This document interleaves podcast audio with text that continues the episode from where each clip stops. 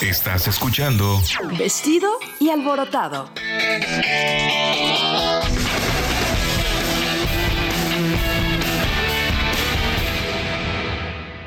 Y así le damos pie con el contenido de la Más Brava 4. Muy buenas noches, tengan todos bienvenidos a Vestido y Alborotado. Mi nombre es Humberto Garza y estamos aquí una noche más con una entrevista más, claro que sí.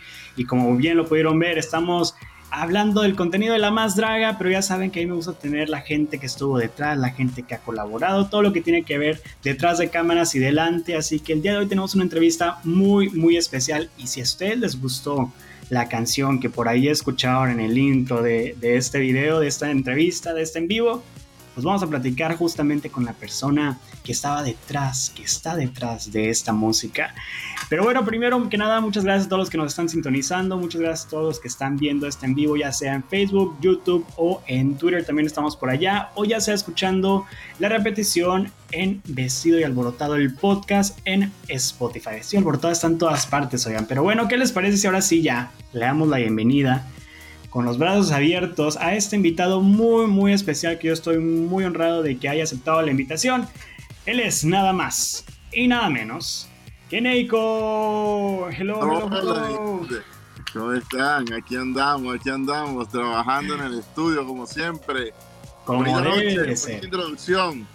¿Cómo está esa gente por ahí? ¿Qué dicen o qué?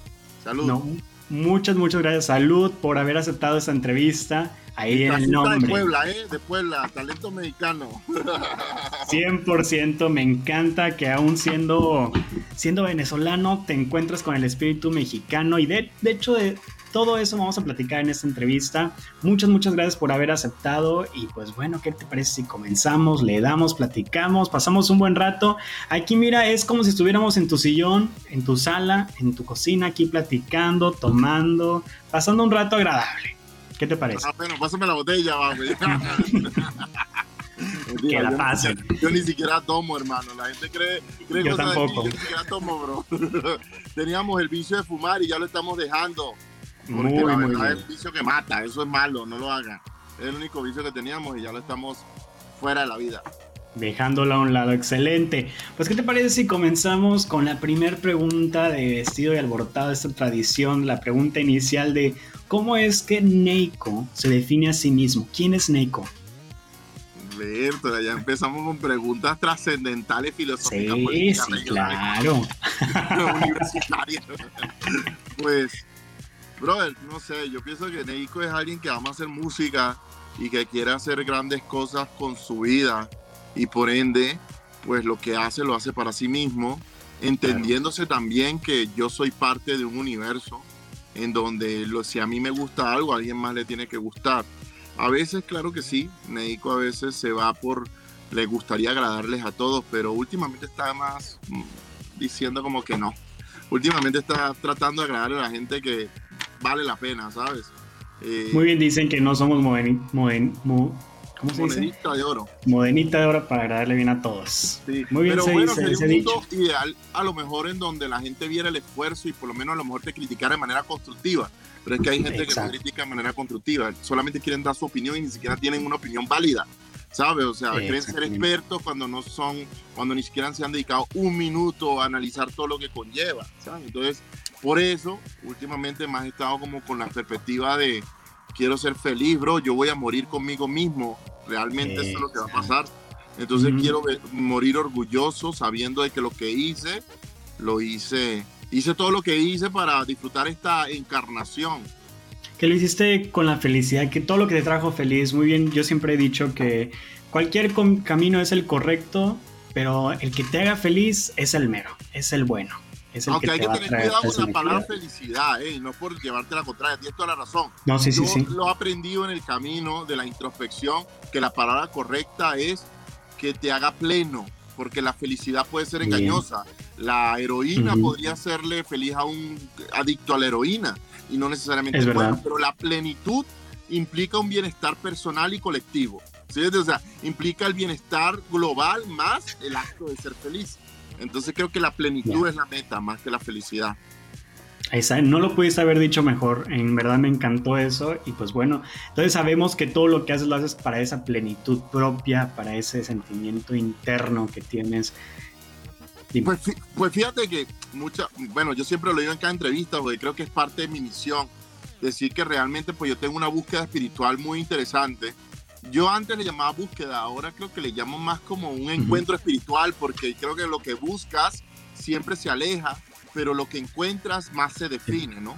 Entonces a veces las palabras son delicadas, a veces las palabras son delicadas porque uno a veces decreta cosas y no se da cuenta. Entonces algo que se busca quizás nunca se encuentra, pero realmente más bien estoy en un encuentro espiritual porque ya encontré muchas cosas y me falta todavía siempre, pero encontré muchas cosas.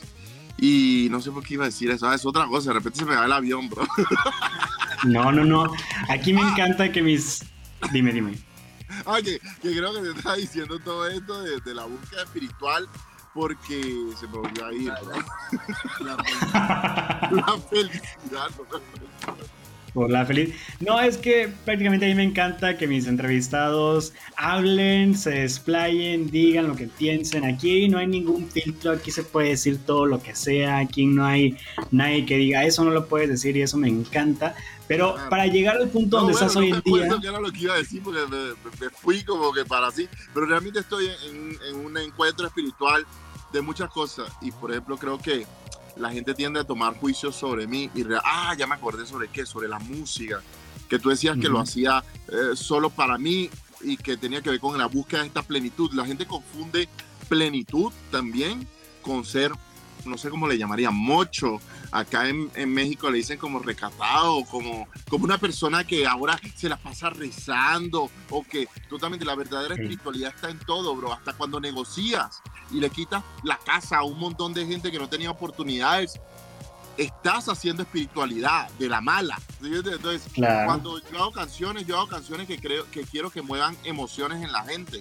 Quiero que muevan, bueno, cuando hacemos, porque es un equipo, no soy yo solo, yo soy la punta de un equipo, está Bago, está Benji, está Joy, eh, bueno, Joy Benjamin, Luis Real, que ahorita se incorporó, está Jorge Vélez, que hace un rato no trabajamos con él por lo de la pandemia, pero es uno de mis compositores invitados casi siempre.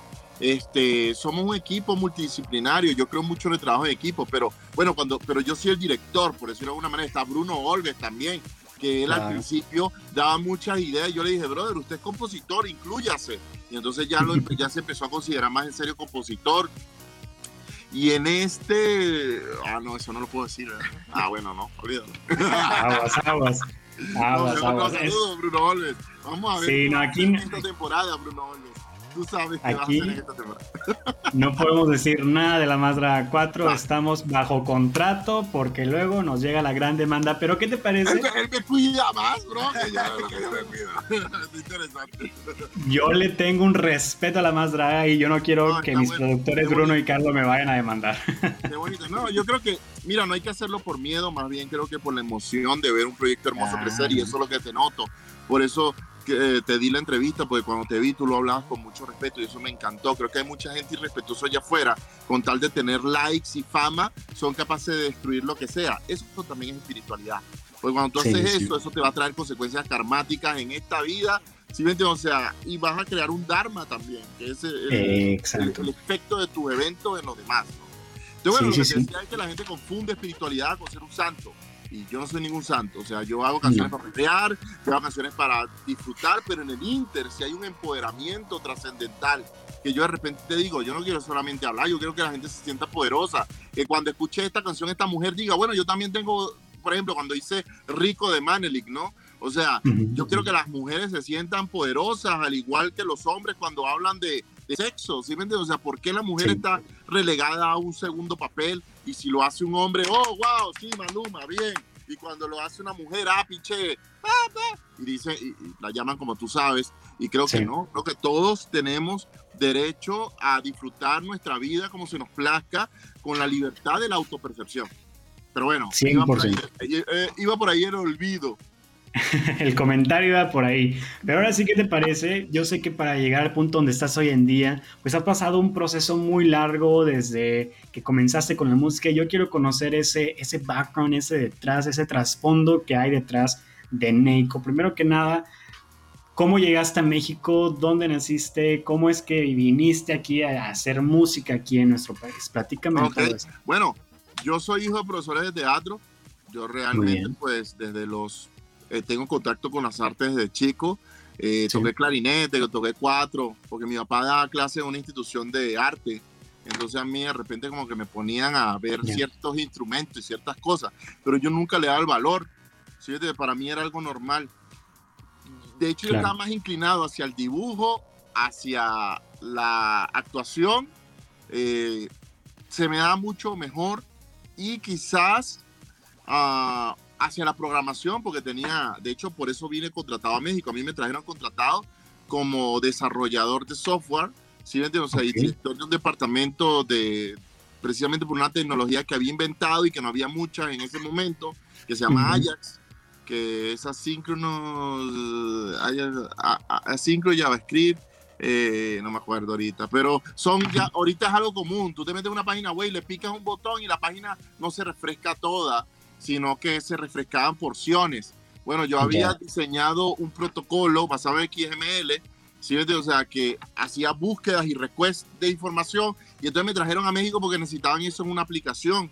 Entonces yo me encargué como del desarrollo de ese framework y en eso, pues cuando me presentan la calle de Bolívar aquí en el centro, me volví loco y me di cuenta que todo mi dinero de los sueldos lo invertía comprando equipos de música. De hecho, yo terminaba, yo iba a trabajar y yo cuando llegaba de mi trabajo de programador a las 10 de la noche, me quedaba hasta las 2 de la mañana tratando de hacer música.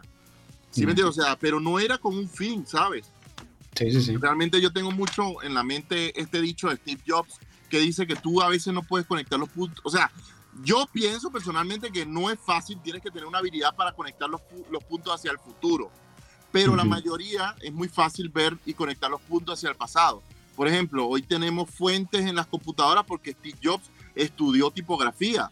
Entonces, cuando estudió el tipografía, dijo, y empezó a hacer su interfaz gráfica, él dijo, incluyeme fuentes. No, que eso es complicado, bla, no me importa, porque este es el futuro. Entonces, uno no sabe qué va a hacer sino, sino cuando ya lo ve venir. Entonces, yo realmente todo mi tiempo lo estaba invirtiendo en hacer música, pero no sabía. Es más, yo pensaba que no se podía vivir de la música. Un día conozco a un maestro, eh, ah, bueno, pero llego a México, bueno, te digo, llego a México de Venezuela contratado. Eh, y yo tenía unos amigos, pero fíjate que la música me iba a tocar sí así, pues yo tenía unos amigos que está, estuvieron firmados con Universal y yo hice casting para ese grupo y a mí me habían escogido como el bajo. Se llamaban Six si vendieron, si me dijeron, brother, vente, pero yo no sé por qué no me vine en esa época, ¿sabes? O sea, como que algo, y yo hoy te puedo decir que es algo karmático, ¿sabes? O, algo espiritual más bien, que me dijo, no vayas, ¿sí me entiendes? No es el momento ahorita. Pero cuando vengo a México, yo decía, ah, pero ahí están mis brothers de Six, ¿sí me entiendes? Entonces cuando llegué, ya ellos habían terminado contrato, ¿sabes? O sea, un despapaya ahí todo loco. Y entonces me dicen, brother, quédate y prodúcenos ah, porque hubo un momento en mi trabajo que yo la verdad como que no me hallaba, no sé por qué, eh, pero pasaron cosas, entonces no me hallaba y dije como que me quiero ir. Y entonces me detuvo uno de mis amigos, en este caso Juan, Juan, Juan Six, ah, Juan Narváez, saludos Juan. Y entonces Juan me dice, brother, quédate. Y le digo, bro, pero es que ya yo tengo esto ahorrado, ¿sí me entiendes? O sea, y no sé, y ya, o sea, no sé qué hacer acá. Y entonces me dice, pues quédate, yo te consigo dónde vivir y tú prodúcenos. Y fíjate, creo que ese es el momento donde se define el camino del productor, porque yo me quedé fue por eso. Yo no sabía qué iba a pasar. Yo recuerdo que pasé hambre, hermano. Nuestro mejor día, yo viviendo, o sea, porque tenía unos ahorritos y luego se fueron acabando. ¿Sí? O sea, la verdad la vida es así. Y, la, y de ideas no se vive. Pero sí se pueden, o sea, la vida te pone a prueba para ver qué realmente querías. ¿Sí me entiendes? O sea, y entonces me acuerdo que no sé, o sea, yo veía, entonces de repente me acuerdo que bajé frente a donde me estaba quedando con Harry Samberino, Samberino creo que era que se llamaba un gran amigo, que nos dio el chance de quedarnos ahí eh, por un tiempo y a veces hasta le robamos el arroz, bro. ¿Sí me entiendes? O sea, imagínate, o sea, nuestro mejor día era robarle el arroz, bro.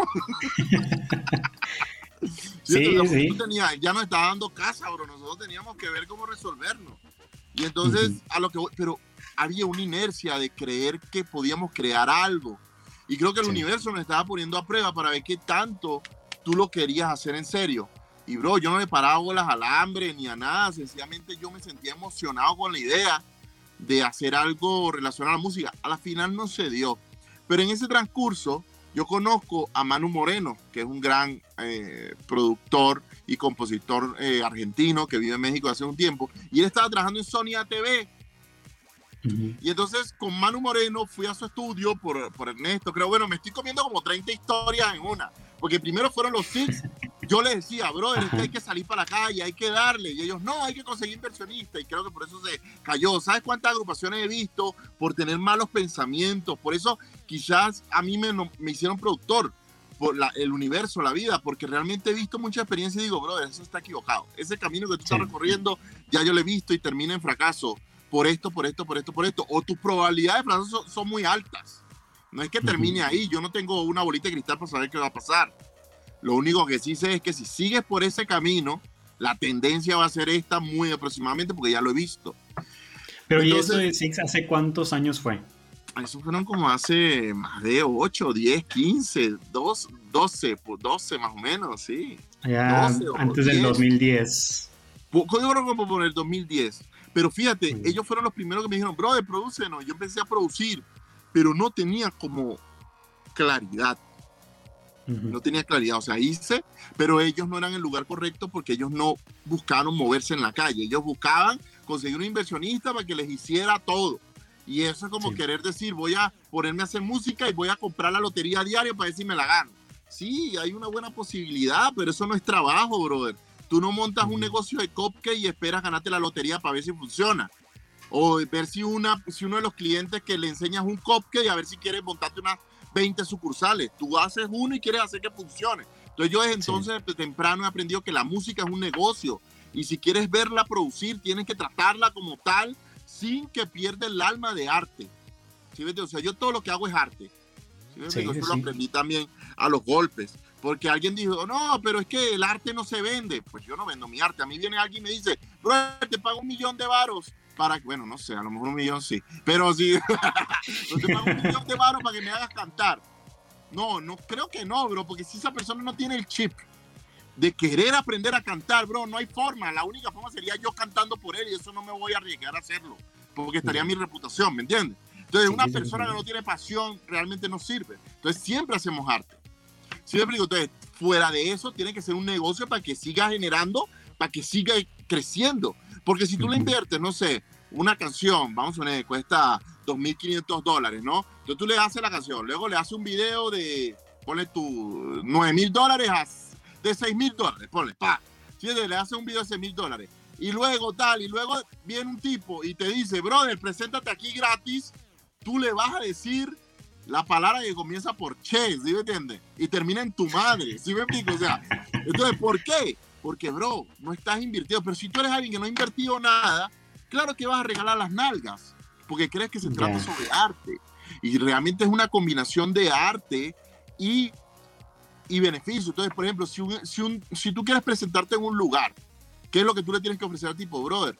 Yo me voy a mover para que en este lugar, con mis 12 mil fans o 20 mil fans que tengo en mis redes sociales, vengan aunque sean 200 y tratar de cumplir eso, porque para eso el tipo montó un negocio, para que la gente acuda a él y gaste. Entonces tú tienes que ofrecer un interés, pero la gente cree que, ay, me tienen que adorar porque yo soy yo.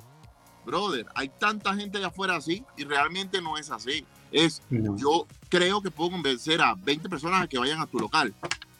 ¿Sí me Sí, sí, sí. Entonces, y le dices, pues, ok, no me pagues, ¿sí? pero dame una comisión de, lo, de las entradas bueno, vamos. Y ahí entonces hay un interés de venta, ¿ves? Entonces sí, logras que dice, bueno, si meto 20 gano 200 pesos y si meto 1000 gano un millón, por decir mamá. Mis matemáticas no dan, pero es eso, ¿no? es lo mismo, a veces he visto a gente que hace canciones con productores o hasta conmigo mismo antes y, bro, vendieron un dólar y yo le digo, bro, ni tu mamá te escuchó, bro. O sea, eso es una falta de respeto contigo mismo y tus sueños, bro. Ni siquiera le dijiste a tu mamá que escuchara tu rola, bro. ¿Sí? O, sea, o sea, porque para generar un dólar, bro, o sea, tuvo que haberte escuchado, sí, tu mamá nada más.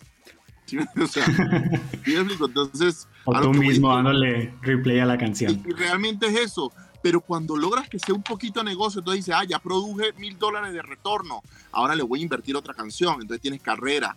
Sí.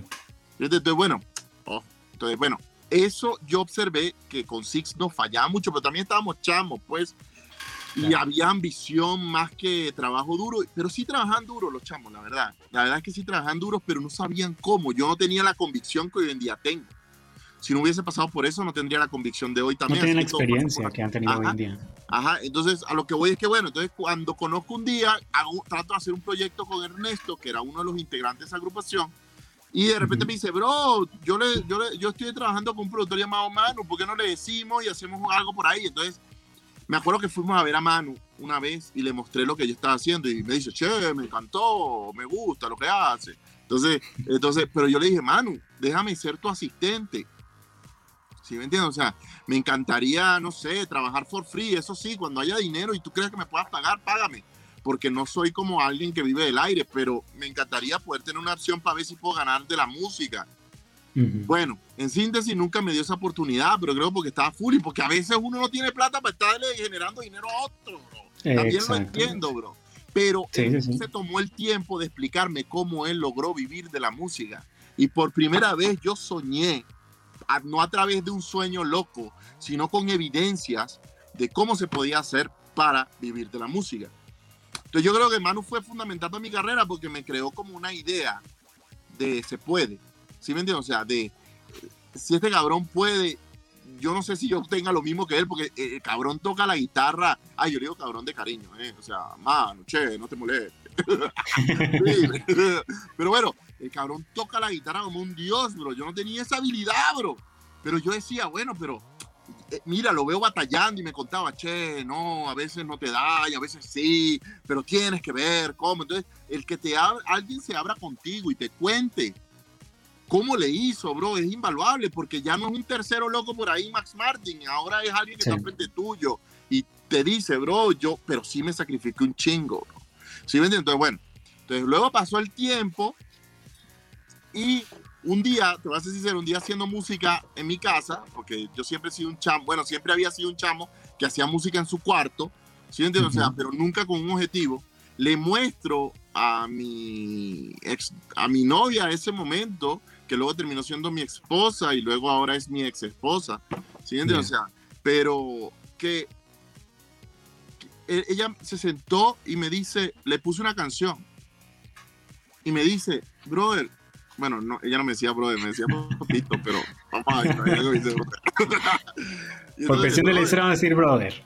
Ah, vamos, pero brother, eres bueno, deberías intentarlo.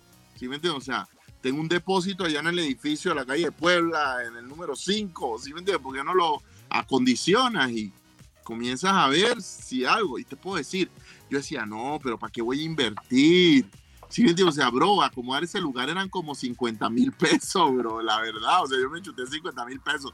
¿Qué decir la alfombra? Ah, bueno, creo que mi papá me regaló la alfombra. He de, he de, confesar que recibí esa ayuda. ¿sí? Pero entre la alfombra, los muebles, los escritorios, bro, yo tuve que meterle 50 mil pesos para ver. Pero si no fuera por el estímulo de que mi ex esposa me había dicho, creo que eres bueno, esa idea no se hubiese clavado en mi mente. Sí. Y se clavaba y yo dormí y me despertaba.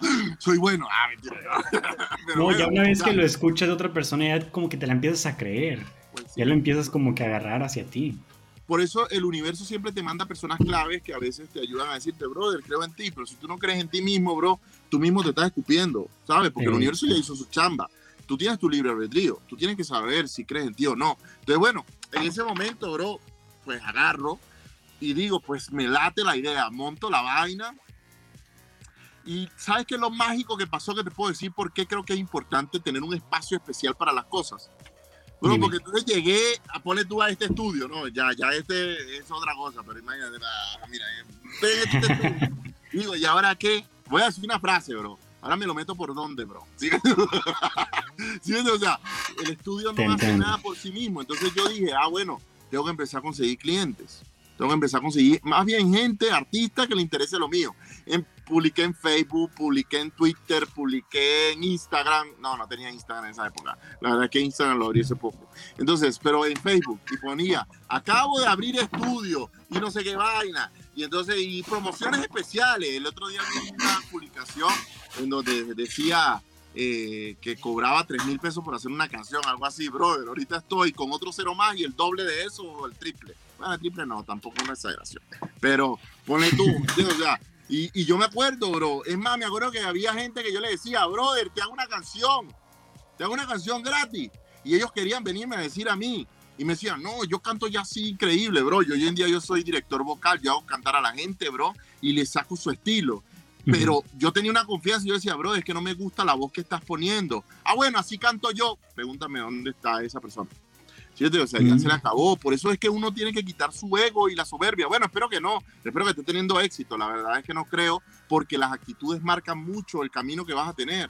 ¿Sí me? O sea, eh, si tú agarras y el universo te da un mensaje y te dice, brother, si haces esto, podría ser. Y en ese momento, en vez de tú abrirte a la experiencia, si te dices, no, porque ya yo soy chingón, pues lo único que te queda es para abajo. Porque si ya tú ya alcanzaste tu meta, ¿sí me entiendes? Entonces, a lo que voy es que, pues, así comencé, empecé a buscar gente y uno me referenciaba a otros y otros. ¿Y quién fue la primera persona que tú puedas recordar que fue quien creyó en ti para decir, bueno, a ver, vamos a ver qué tal? ¿Cómo trabajas? Yo creo que el primero con el cual trabajé fue Garo, Selbor, ¿quién más? Por ahí iba, no me acuerdo de los otros. Pero lo que fue, los que terminaron concretándose fue Garo y Selbor Creo que hay otra por ahí, pero no me acuerdo en qué etapa exacta fue, pero fueron de los dos primeros clientes. Bro, yo me acuerdo que yo tardaba tres meses en hacer una canción, bro. ¿Sí? O sea, pero te estoy hablando tres meses echándole bola, bro. O sea, tratando de descifrarla y dándole y tal. Ahorita puede ser que me tarde lo mismo o la mitad. ¿Sí O sea, pero es porque ya aprendí que trabajar todos los días en una misma canción no sirve. Entonces yo tengo que irlas bandeando ¿Sí me entiendes? O sea, y en el Inter vamos a sacar, entonces de repente estamos terminando una y otra y otra y otra y así, y vamos entregando, pues. Porque si no, bro, es un proceso muy cansado. Como es creatividad, si yo estoy en el Inter que, ay, ya, ahora que se lo aprenda el artista, entonces el artista se lo aprende y dice, no estoy seguro, entonces practica conmigo, ¿sabes? Entonces, pero ya no es porque no sabíamos cómo hacerlo, pero en esa época estábamos como descubriendo, pero sabes, hay cosas que se tienen o no se tienen y no es talento, es opción a la pasión se tiene o no se tiene. El talento se puede forjar. Entonces, la verdad es que una vez con el propio Manu, alguna vez me iba a asociar, ¿sí me entiendes? O sea, para poner el estudio junto, ya después que había trabajado para Yuri y Lorena Herrera. Ah, bueno, pero te digo, o sea, mis dos primeros clientes fueron Caro y Selvo. ¿Sí me entiendes? O sea, de que así de hacer cosas como comenzandito, ¿no? De ahí eh, comienzo a trabajar con May Navarro. ¿Sí entiendes? O sea, que un amigo de un amigo me lo presentó. Sí, o sea, que eso es lo interesante de no tener las conexiones. ¿Ah? Pues las conexiones que se van dando. Trabajaba en un antro y un día me dijo, bro, yo no quiero hacer música, ya yo me asqué, me de ese mundo. Sí, o sea, pero bueno, no me dijo me asqué, pero pone tú. Entonces, pero te puedo presentar a alguien que la verdad estuvo sonando en Telehit y vaina y el chamo, su música está chévere, te va a cantar lo que trae, no sé qué vaina. Entonces me presenta a Mike. Y Mike, yo le presento mi música. Y entonces Mike me dice, bro, yo conozco a parte de gente. Tratamos varios intentos por ahí de trabajar con un Valia OV7, no se contrató, no se concretó nada, pero y de repente en una de esas Bruno y Carlos, porque ya conocían a Mike, porque él, eh, Bruno y Carlos le hacían los videos a Mike, eh, en esa época estaban empezando a salir Bruno y Carlos, ¿sí me entiendes? O sea, entonces Este, le hacían los videos a Mike, o le hicieron un video, pues, no sé si le hacían los, pero le hicieron un video. Y entonces Mike me pide y me dice, bro, ayúdame a hacer un intro para mi video. Y yo, bueno, vamos a hacerlo. ¿Qué más tengo que hacer? Vamos a darle. O sea, entonces empecé a hacer el intro y cuando fueron a hacer la grabación del video, Bruno parece que le pregunta, algo así me acuerdo, brother, ¿quién, ese intro no estaba, ¿quién te lo hizo? Es el chamo nuevo, con el cual estoy trabajando, llamado Neiko, papá, papá, vente, porque estamos trabajando y haciendo cosas juntos. ¿No? Y entonces se queda como que esa idea en la mente de Bruno eh, no, creo que nunca va, pero un día me dice, brother, Bruno me pidió para, fíjate, con lo primero que comenzamos fueron con un segmento para un Fashion Week o Fashion Film o algo así, bro. No me acuerdo. De Bruno, de Carlos, que lo, Bruno y Carlos lo querían meter en un evento o un festival o algo así. Y era, yo le llamo draga, pero creo que era una, eh, creo que era trans eh, con drag. ¿Sí me entiendes? O sea, era una chica trans con drag que se... Porque la verdad a veces no es fácil ver la diferencia, porque aparte hace mucho, según yo era una trans, pero hoy en día yo creo que traía más el, toque drag, ¿sí me entiendes? Combinado con los... Sí, sí, porque yo vi el video que querían hacerle el intro. Y entonces dije, bueno, bro, o sea, venga, vamos a darle, no sé. Digo, yo soy hetero, ¿no? O sea, la verdad es que no es como que estuve en el mundo del fashion y de la... Que eso, esa aclaración no lo hago por... Es más, esa aclaración no lo hago porque sea algo malo ni bueno. Más bien es, creo que uno a veces en su, en su vida tiene prejuicios yo no, yo no, la verdad he sido muy de mente abierta en general, pero no voy a negar que ahorita no soy ni, ni la, o sea, ahorita no soy la persona que era hace 10 años, bro. O sea, hoy tengo una comprensión mucho más interesante sobre la búsqueda personal y sobre la aceptación de que a ti no te deberían juzgar para nada lo que eres o quién eres o lo que te gusta o no, siempre y cuando no le hagas daño a nadie, ¿por qué coño te van a juzgar? ¿Me entiendes? O sea, y creo que eso nos hace falta más a los seres humanos, empatía, de entender que si no es tu vida, ¿por qué coño tú te metes? Exacto. ¿Sí me entiendes? Entonces, bueno. Sí, sí, sí. Entonces me ponen este proyecto, evidentemente no era algo como que yo todo el tiempo lo trabajara, pero dije, órale, va, siempre he sido una persona que me considero plástica. O sea, me gusta entender los retos de la vida. Entonces dije, bro, o sea, no lo comprendo, pero vamos a intentarlo. Entonces me pusieron, sí, pero queremos un toque de Britney, con un toque de ta, ta, con oscuridad, con tal, tal, tal, tal. Entonces ¡pum! Le, le hago la, la maqueta, ¿sí? O sea, y les encantó y, luz, y bueno, nos piden que lo terminemos, lo pone, lo ponen en el, en el Fashion Film o algo así, ¿sí? O sea, o Mercedes Fashion Film, no sé. Y pues, no sé si eso exista realmente. Entonces, bueno, a lo que voy que lo ponen, la vaina les encantó y entonces dice, brother, yo voy a tomarle fotos a Yuri próximamente. Yuri siempre ha querido hacer una canción así, así, así, así, así, así, así, así. Eh, si me haces una propuesta, me dice Bruno, si me haces una propuesta, yo personalmente trataré de decirle, Yuri, escucha esto, porque creo que son buenos. Por eso nunca desprestige trabajo gratis o trabajo barato, o lo que sea, porque el verdadero valor de las cosas es el que tú le das, no el que te paga. ¿Sí me entiendes? O sea, pero hay gente que es estúpida y todo lo regalan, eso es lo que está mal. ¿Sí me entiendes? O sea, bueno, yo también he sido así. ¿Sí me entiendes? O sea, entonces, creo que lo interesante es saber a dónde inviertes tu esfuerzo.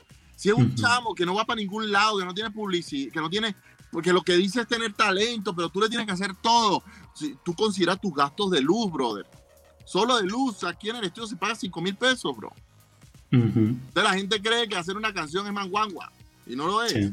Bueno, entonces a lo que voy es que, eh, pero ese trabajo a mí me enorgulleció porque era un reto. Presta la atención a lo que sea un reto para ti. Entonces hacemos eso eh, y dice, si me entregas esto, se lo pongo. Bueno, hicimos la canción en Huachuquey, en aquella época no estaba muy definido porque a mí me da pena. Yo no me consideraba compositor, más sin embargo lo era. Entonces yo tenía una técnica de composición que es el Huachuquey. Por ejemplo, Huachuquey es que yo pongo un beat, no, pum, pum, pum, y de repente yo empiezo, on a feeling you can buy, I don't want to be alright, you call me, babe, I love you, babe, you love you, babe. Bueno, eso me lo acabo de inventar ahorita, right now. O sea, eso no existe. Y si me lo copian, bro, voy a registrar este video. es más, grabo la nota de voz ahí, va, güey. Sí, o sea, y mándalo a Safe Creative. Ah, por cierto, hay una plataforma que se llama Safe Creative en donde puedes registrar tus ideas para que estés tranquilo. Pero bueno, entonces, en Safe Creative, eh, luego si quieres hablamos de eso como quieras. Pero a lo que voy es que yo hacía eso, pero yo no tenía tanta confianza. Pero entonces hicimos eso y luego contábamos sílabas, ¿no? Si es everything I call me, babe, you love me, babe, ya no quiero estremecer porque tú eres. ¿Me O sea, estoy haciéndolo mal, pero eso tiene todo un trasfondo, pero baby, ya no sé qué hacer, por qué querer. ¿Me entiendes? O sea, ahora eso no tiene sustancia, nada lo que hice, pero estoy contando los golpes, ¿ves? Entonces, esa es la técnica que había empleada para componer, ¿no? Entonces hicimos eso, se la mostramos a Bruno y dice, bro, yo creo que está increíble, háganle letra. Y bueno, ahí venía el tormento, ¿sabes? Entonces empezamos a hacer letra y la vaina, Mike y yo, y la vaina sale. y le pone la canción y a, y a Yuri, perdón, le encanta, ¿no? A Yuri le encanta y quedamos en el disco Invencible, eh, en el número 11. Fíjate qué interesante, el número 11 es ¿Este? inicialización, ese mismo. Exacto, el, disco Invencible con Yuri, la canción está en el track número 11, que significa inicialización, así que gracias Yuri por ese empujón. Entonces, salimos de ese disco, se llama Presa la canción.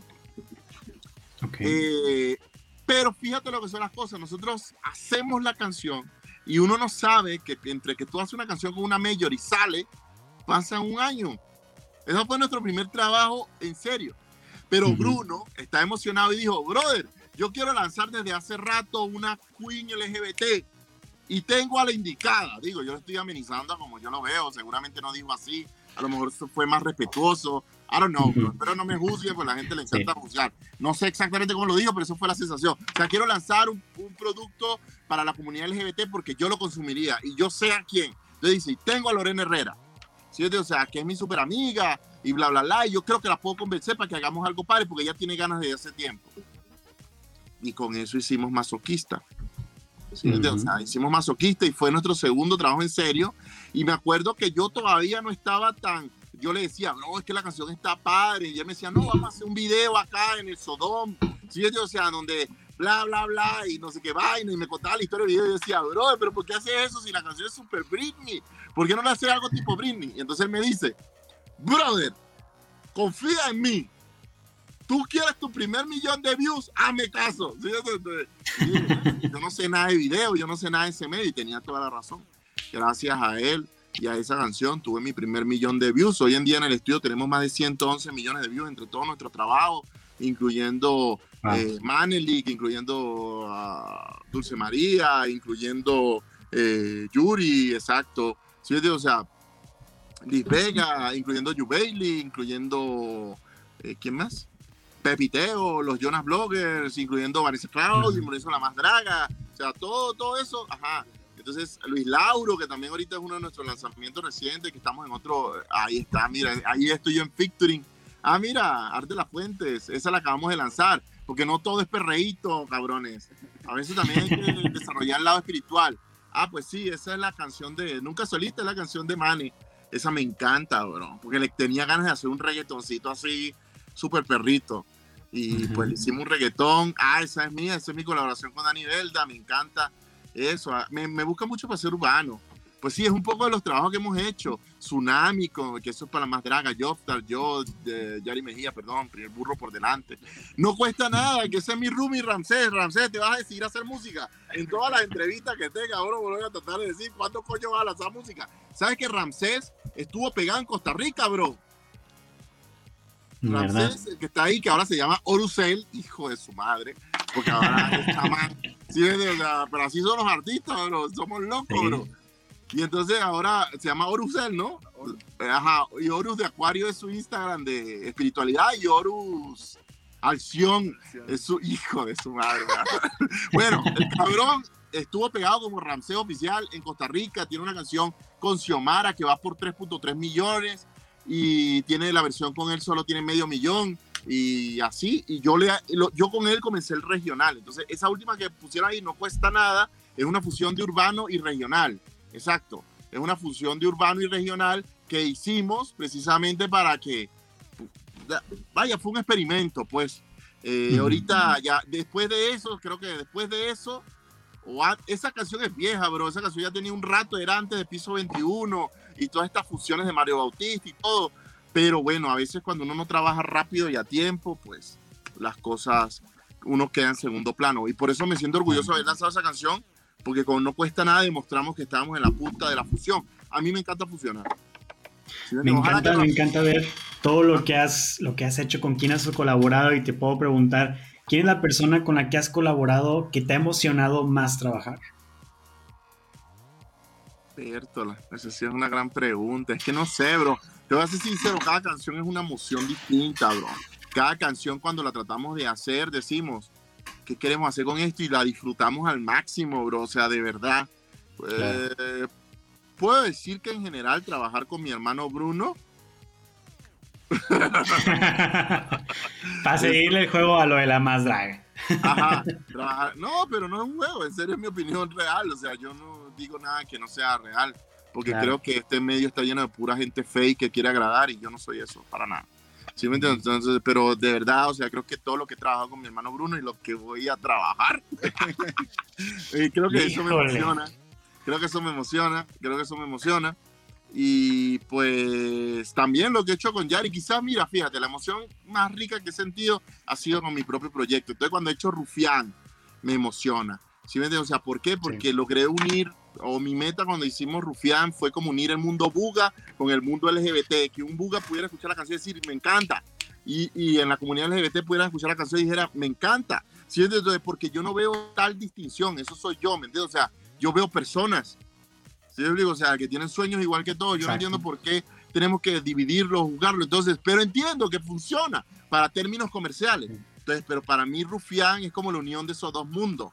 ¿Sí me entiendes? O sea, porque la palabra rufián se usa mucho en el mundo LGBT, pero también el, el, rufián tiene como algo maloso que en urbano también lo podrías categorizar. Entonces esa canción me emociona mucho. Y al hacerlo con Yari, que fue uno de los productos que le vamos desde cero, Bruno y yo, ¿Sí me entiendes? O sea, de que, mm, vaya, o sea, Yari es producto de empujar las cosas en equipo hasta que todo saliera perrísimo y ella que ha trabajado muy duro. Entonces, creo que era, e, era como eso.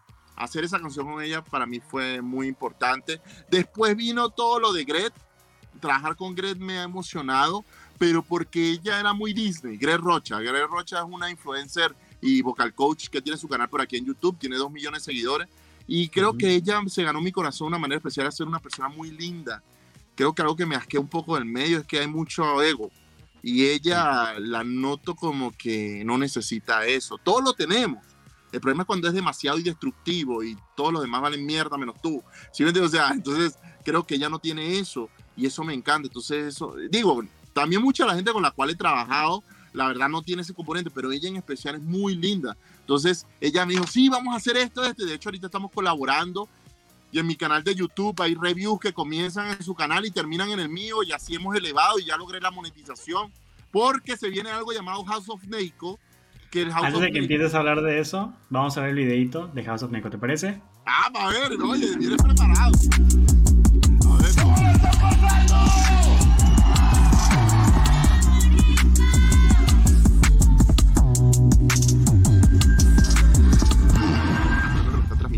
En el otro lado. Ahora sí, para darle introducción a ese tema. Entonces, por ejemplo, House of Nico, lo que un día hablando con mi amigo René Franco, que estoy discutiendo para ver si lo meto o no. Bueno, por lo menos ya te chingaste, cabrón. Ya te voy a mencionar acá. Mentira, lo quiero mucho. Un abrazo, hermano. Pero un día hablando con René Franco, le dije, así estábamos, tipo, una plática de amigos, pero él es consultor bien perro. ¿No? De proyectos artísticos y vaina. ¿Sí sabes quién es René Franco, no? Claro que sí. El de Es de Noche, ya llegué, con René Franco. Bueno, eh, ahorita anda desaparecido porque él es así, pero yo creo que trae algo bueno entre manos próximamente para la gente. Pero bueno, nos, conocimos una vez en Sony y entonces, entonces hemos cultivado una bonita amistad y le tengo mucho respeto.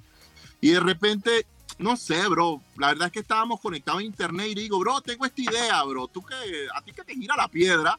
¿sí? O sea, digo, no le dije así, pero te lo estoy resumiendo coloquialmente. ¿no? La verdad es que quiero hacer un reality show de cómo construye una boy band desde cero. Y entonces, eh, René Franco me empieza a escuchar, bro. Él es un tipo así. Digo, su asesoría fue asesorarme a mi pensamiento. La verdad es que si yo hubiese hecho más este desarrollo, hubiese tenido ideas más perras porque él nada más me dio como una inducción breve, estúpida, o sea, para mí, o sea, más bien no estúpida, más bien una introducción breve muy perra para mi idea estúpida. Entonces me dice, brother, usted no quiere hacer ningún reality show de ninguna boy band. Usted quiere hacer un programa sobre usted. Y yo le dije, no, eso no es lo que quiero, porque yo lo que quiero es esto y esto y esto. No, es que tú tienes problemas con la palabra fama. Eso es lo que tú tienes, problema con la palabra fama. Porque tú crees que ser famoso es ser estúpido. ¿Sí Entonces, a lo que voy es que tú crees eso, pero no es la única forma. La fama es un poder. Y cuando está en más gente como nosotros, ¿sí O sea, podemos redireccionarla para lograr proyectos increíbles. Tú lo que quieres es hacer un proyecto increíble que se trate sobre ti, ¿Sí O sea, y, eso, y ahí te la dejo, cabrón. Y si no sigo, me te voy a cobrar. Entonces, yo me quedé pensando y dije, la verdad es que él es muy lindo. Pero entonces me quedé pensando y gracias a eso dije, sí, es cierto. Entonces dije, bueno, ¿cómo hablo de mí sin hablar de mí? Ahí está, vamos a hacer House of Neiko. Vamos a ver qué pasa en la casa de Neiko. Y entonces en la casa de Neiko está Bagui, están los compositores, está Gred, están los artistas, ¿sabes? Bueno, no está Gret, pero me refiero como uno de las artistas. Entonces, Y entonces dije, bueno, y si hacemos House of Neiko, de repente puedo lanzar entrevistas, puedo hacer reviews, puedo... Pero realmente House of Neiko, el concepto fuerte del reality es grabar cómo hacemos una canción de principio a fin. Sí.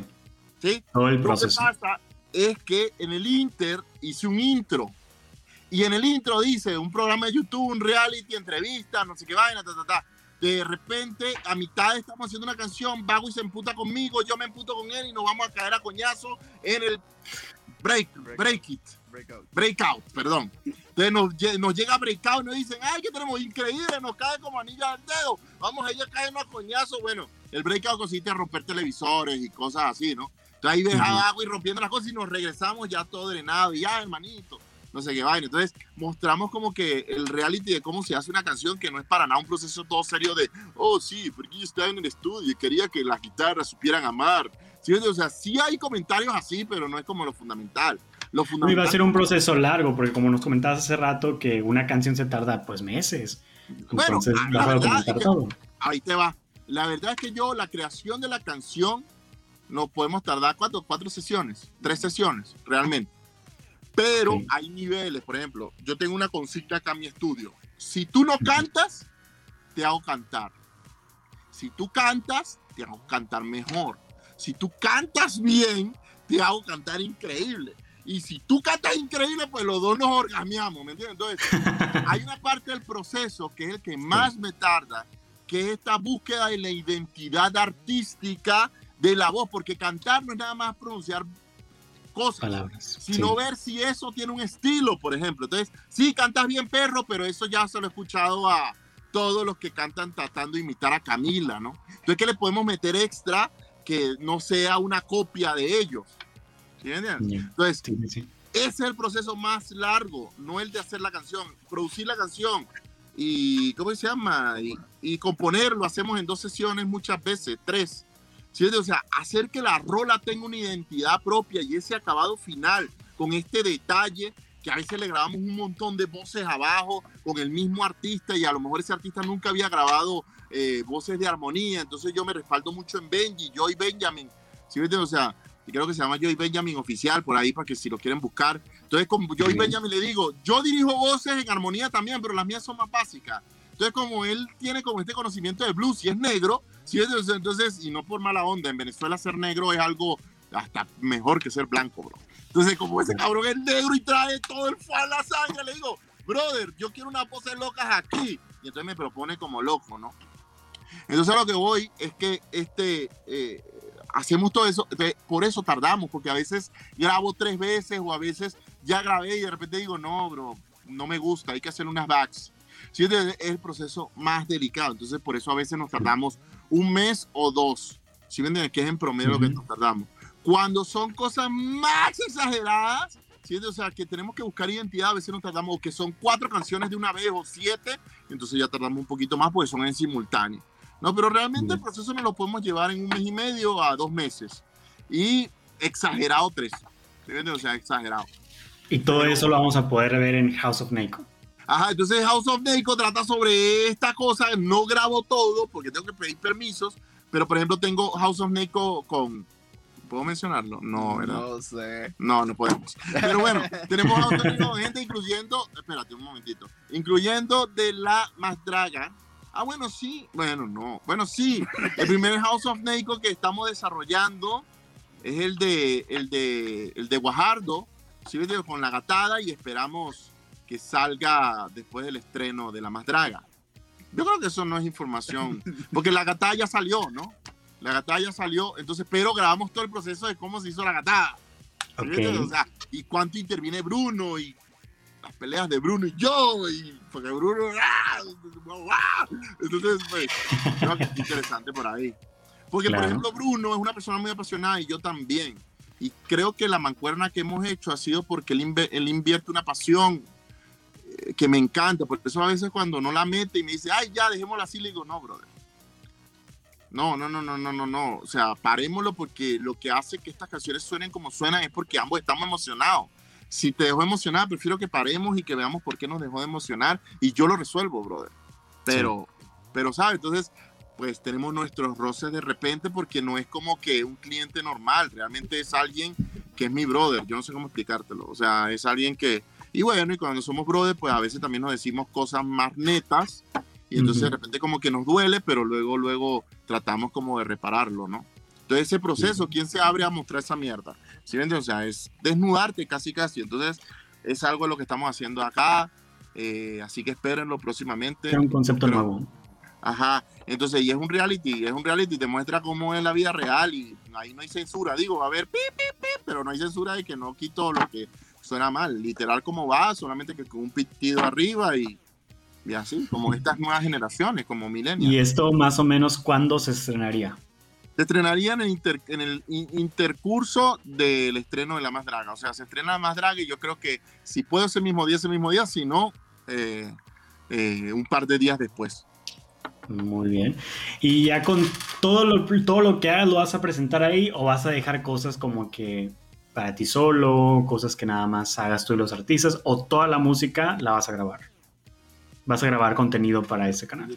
Ah, o sea, es que hay, hay proyectos, por ejemplo, que se vienen que están interesantes. Si Y les ofrezco, hay otros que a lo mejor por cuestiones de los artistas no los puedo mostrar más bien vamos viendo por cada proyecto que podemos sacar en House of Neko. Para mí yo lo mostraría todo, porque me parece un proceso muy hermoso. Pero también vamos viendo, porque si los procesos ya son similares, vamos a ver cuál nos aporta más, ¿no? Por ejemplo, ah, si no tengo trap, entonces voy a ver qué House of Neko puedo hacer de trap, ¿no? Si tengo ya muchas de electrónica, más bien haré una de reggaetón y así, ¿no? O sea, como que mías, ¿no? Ahora quiero mostrar como tal y ahora quiero hacer una nada más de grabación de voz porque no quiero mostrar cómo dice esta canción, pero vaya, o sea, en realidad soy muy abierto. Ya, me encanta, me encanta y, creo que todos estamos muy emocionados por poder ver este contenido. Pues pero la pregunta que yo te quería hacer, ¿cómo, cómo? Pues suscríbanse a mi canal que se llama Nico Music. Sí, sí, sí, aquí y ahí vamos a estrenar. Pero, ah, espérate, pero, perdón que te interrumpa, a veces yo interrumpo, disculpa. No, no, no, adelante. Pero te iba a decir, pero ahorita, entonces empezamos a hacer en House of Snake, fue como videoblogs, que reviews con Greg Rocha para activar el canal, para que cuando llegara este contenido, que es un contenido, vamos a llamarle, ¿cómo que se llama? Hay dos tipos de contenido en internet, los Hop, Hop y los Hero. Entonces, los Hero, que son contenidos grandes, tardados, pues haya público pendiente de eso, porque si no, si apenas ahí vamos a empezar a monetizar, quizás la gente no le va a interesar. Entonces, gracias a, a nuestra amiga Greg Rocha, estamos activando el canal. ¿Sí me Entonces, ya que superamos la monetización, los cantidades de suscriptores mínimo y todo, ya para sacar un House of Rico en forma que el capítulo debe durar aproximadamente, ahorita estamos sobre una hora y media, espero bajarlo a una hora, 40 minutos, ¿sí? o sea, pero es que son varios días, entonces... Eh, sí, hacer una canción y da tristeza cortar cosas, pero sí, estamos tratando de ver. la gente va a entender el proceso. La gente va a entender que el proceso es un proceso largo y por eso dura mucho y la gente lo va a ver. Y si te interesa la música también, eso te permite como que tener una perspectiva de qué, qué pedirle a un productor. ¿Sí me entiendes? No solamente, hay alguien que hace beats. No, eso no es. Eso no es ser productor. Eso van, a poder aprender también. exactamente, en el Inter que se ríen porque yo soy mejor. Oye, ¿y en qué momento de este proceso de tu éxito que has tenido hasta el día de hoy te diste cuenta de que, ok, ya, ya la estoy armando, ya la hice? Como que en qué momento te diste cuenta? Porque te hemos visto en entrevistas en televisión, te hemos visto en red carpets también. Entonces dime tú en qué momento por ahí tú te diste cuenta de este éxito que estabas logrando te voy a decir algo y esto va desde el fondo de mi corazón. Yo no me siento para nada exitoso. Ok. O sea, creo, que, creo, que, más bien estoy agradecido de poder vivir de lo que amo, que es la música. ¿Sí? O sea, that's Ahora, sí, sí somos, sí somos exitosos porque estamos haciendo cosas increíbles, pero hay una diferencia. Yo, a mí no me gusta creer eso, porque cuando tú te crees exitoso, lo único que te queda, como te digo, es ir para abajo, O sea, yo creo que más bien estoy agradecido de todas las oportunidades que la vida me ha puesto y de que las tomo con la mayor responsabilidad, con los recursos que tengo en ese momento, ¿no? Entonces, más bien creo en esto. Creo que el trabajo duro te recompensa con mucha visibilidad. 100%. El trabajo duro es lo que ahora, si tú me dices yo trabajo duro, y mi gente trabaja duro. Pero aquí a veces estamos que, aquí está Bagui. O sea, pero sale la cámara para ver, para que te vean. que, se presente, que se presente. Que se presente, porque él es mi asistente y mi mano derecha y es, no sé, es mi hermano, la verdad. Entonces, Saludos. siempre está Bagui sí, síganos, Bagui Music. Estoy tratando de convencer a que se cambie el nombre, pero bueno. Este... no, pero la verdad no te lo cambies. Ya no te lo cambies. No, ya no es bonito. Tiene que, quiero que sea poderoso tu nombre. Debbie Bowie se va a quedar pendejo. no, mentira, Debbie Bowie es una eminencia. Salud. Sí, salud. Mm. Entonces, lo que voy, trabajamos aquí hasta las 5 de la mañana, bro. Nuestras mujeres se nos encabronan, ¿me entiendes? Pero estamos construyendo un camino, un camino que la mayoría quiere los frutos del éxito, pero no entienden que el éxito está minado de momentos de mucha soledad y de tú decir, ¿por qué coño madre no tengo vida? ¿Sí O sea, sí, de, repente, sí, ah, no, sí tengo, pero es que no me había dado cuenta. pero tengo una vida perfectamente. No, es que le estás dando todo, todo ese trabajo duro a lo que pues te trae y todo esto lo manejas con Nego Studios, sí, se llama tu, tu casa donde estás trabajando, donde creas toda esta magia, este arte, como le encantamos decir. Por eso, el, cuando estaba poniendo la publicidad, es que es artista. Todos creamos un diferente tipo de arte, pero al final de cuentas es arte, es, somos artistas. Es que sabes por qué yo empecé el camino del artista, que es otro camino. Cada, cada camino tiene un camino, ¿no? El camino del compositor, el camino del productor. Porque yo como compositor, a lo mejor la gente no sabe, pero he ganado premios que yo jamás pensé ganar se ha ganado el, el User Survey Competition una vez como categoría latina y he estado nominado dos veces en el, en el User Survey Competition. En el International Songwriting Competition, que es otro diferente, todo Estados Unidos, ¿eh? he tenido canción con mención honorífica. Entonces, ya cuando me pasó esa, yo dije, brother, soy compositor, bro. O sea, si ya no me acepto que soy compositor, soy un loco. Pero yo creo que es importante ganarse los títulos. Conozco a gente que hace una cancioncita y dice, ya, ya soy compositor, brother. No, para ser compositor tienes que haber colocado, tienes que poder resolver un montón de cosas y sentir que tienes diversidad. Bueno, al menos así yo lo veo. O por lo menos que tienes diversidad de soluciones, porque puede ser de un solo género, pero que te digan, bro, quiero ahora una canción así, y tú digas, ok, esto harí, no que todo suene igual. ¿Me explico? Entonces, ser compositor es un camino, ser productor es otro que consiste, la gente cree que es hacer beats y realmente hay una, hay una vaina que me enseñó Bowie, porque yo no lo veo así, porque yo me puedo sentar y hacer yo toda la canción de principio a fin. Pero realmente él me dice, bro, es que hay otro tipo de compositor que él podría estar así y decir, ese bajo no me gusta, hazle esto, tú, tú, tú, tú, y el músico lo hace. Y luego, ok, mira, la batería, estás dándole muy duro, quiero que le quite los platos y hagas... Eso es producir, es dirigir el proceso. Si ya lo haces tú directamente o no, ya eso es otra cosa. Si Entonces, producir es crear productos y saber el sabor que va a terminar teniendo ese producto, no hacer beats. Hacer beats es una parte de producir, ¿no? entonces, bueno, a lo que voy con esto es que entonces comencé el camino del artista porque yo le yo empecé a decir, ¿cómo le voy a decir a un artista mío lo que funciona y lo que no, lo que sirve en un escenario y lo que no si yo no me monto en uno? Entonces ahí fue cuando empecé, cuando me empiezo a presentar, que ahorita me estoy presentando y tengo fechas de booking. Evidentemente con lo de la pandemia pues andamos como que escogiendo bien los eventos y todo. Ahorita voy a tener en un Inter un evento del Halloween, del Halloween eh, un interés de Cuernavaca.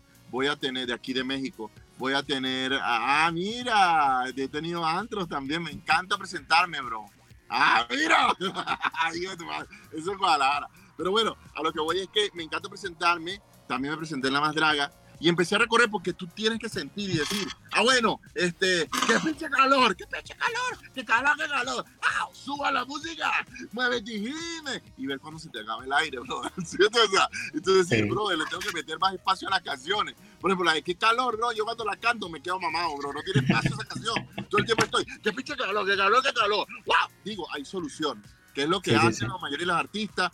Las estrofas las cantan, le quitan un pedazo, entran a precoro, el coro lo hace, lo, lo dejan grabado y vuelven otra vez en estrofa a abrir micrófono. Entonces, empiezas a entender toda esta logística de lo que es estar en un escenario con una canción y cuando alguien viene y dice, no, es que yo quiero cantar esto, no, esa melodía no sirve porque no, primero no me eleva y segundo no hay contraste y tercero te vas a dar cuenta que vas a llegar mamado ahí ya, ¿sí? de mamado de cansado. Bueno, y en algún momento también te, te diste cuenta de que también quieres llegar a los escenarios a presentar tu música, tú cantar tu propia música? Bro, te voy a ser sincero, y esto sí creo que lo puedo decir con total honestidad. Todos los productores siempre han querido ser artistas primero, solamente que algunos viven su frustración y lo desarrollan siendo... Uh, ayudando a otra gente que lo haga. Ayudando a otra gente, pero como yo nunca he sido un tipo limitado, ¿sí me O sea, más bien he sido un tipo que sabe entender en qué etapa está.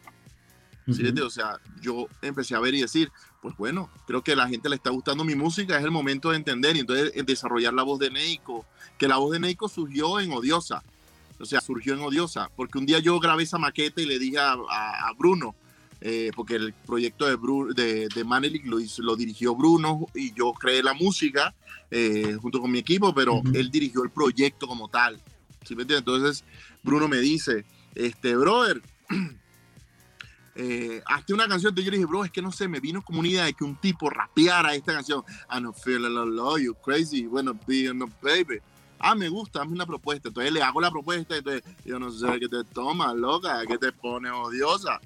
Y entonces de repente le hago esa propuesta y se queda la maqueta y empezaron a buscar un rapero.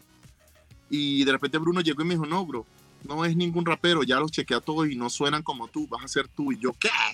Sí, bro, vas a ser tú, tú vas a ser que va a salir. Bueno, bueno, increíble, pero ahí estoy hablando, bro. ¿sí? O sea, no, es que me gusta como cantas, no, pero es que estoy hablando. Bueno, no importa, lo que sea que estés haciendo, cabrón, suena increíble. Y entonces ahí entendí y disipé una de mis primeras dudas. Cantar no es tocar notas como Luis Miguel. Cantar es hacerle sentir algo a alguien. Y Bruno es burda de cabrón en el sentido de que él no te dice algo por decírtelo. Él sí te dice, le encanta, le encanta, y si te dice lo odia, lo odia. ¿Sí? Entonces Bruno cuando me dice eso, me quedo así, digo, verga, pero ¿por qué le gusta esta voz, no? Y entonces la empiezo a analizar y de ahí creo que después de eso hago Eso que enamora, que es la misma voz, pero ve que Eso que enamora es como primero soplada. Baby, tú tienes eso que enamora. Y entonces, tú tienes un culo magnífico, tu figura es un arte un crítico. Eh, yo no sé qué te toma, loca, que te pones odiosa. Empecé a practicarla y ahí descubro la identidad de lo que es Neiko ¿Sí me entiendes? Entonces, que es lo mismo. Yo sé cómo te gusta ser mala. Yo podría cantar esa canción de 20 formas diferentes, pero esa es la voz de Neiko, ¿me entiendes? Igual que viniste tú. Ahora que lo pienso, tú cambiaste todo desde que te vi. Entonces, cuando yo entiendo lo que es desarrollar una voz, entonces viene alguien y me dice, bro, entonces yo puedo decir, ah, es que tú para poder buscar una identidad tienes que enfrentarte a esto, esto, esto y esto, ¿no? Porque yo antes cantaba la de viniste tú, por ahí está, y dice, ahora que lo pienso, tú cambiaste todo. Todo pussy, bro. ¿Sí me? O sea, pussy viene de pusilánime, ¿eh? Pusilánime. Entonces, a lo que voy es que uh, esa voz no me gustaba, eso no era Neiko, eso era una voz como muy pop. ¿Sí me entiendes? O sea, y no es que tenga nada en contra del pop, sino que no era yo. Yo soy entre maloso y popero, no soy popero nada más. Entonces, a lo que voy es que, y es una búsqueda y trato de entenderla. Pero bueno, ¿por qué caímos en este agujero negro? así, así pasa en ese programa donde una cosa nos lleva a otra y otra, otra, otra, y así nos vamos cayendo. Pero creo que comenzamos de descubrir tu voz, el, Ajá. cómo, cómo empezaste. Ah, no, que cuando me di cuenta de que era artista, ¿no? Ajá, entonces creo que Bruno fue el que me dice, claro, yo hace mucho, yo me había aceptado que no iba a ser artista, bro. Estaba haciendo cosas, pero no hallaba. Y fue gracias a Bruno que encontré mi voz y empecé a sentir esa confianza. Entonces un día le digo, hago una canción con Safri, la de eso que enamora, versión Safri. Y entonces como que Safri le gustaba y no le gustaba porque ella tiene como que otro target, otro público. Entonces Bruno me dijo, brother, a mí esa canción me encanta. ¿Por qué no hacemos una versión para la más draga? Le dije, bueno, hagámosla. Sí, hicimos una versión eh, de Eso que enamora para la más draga con Eva Blond.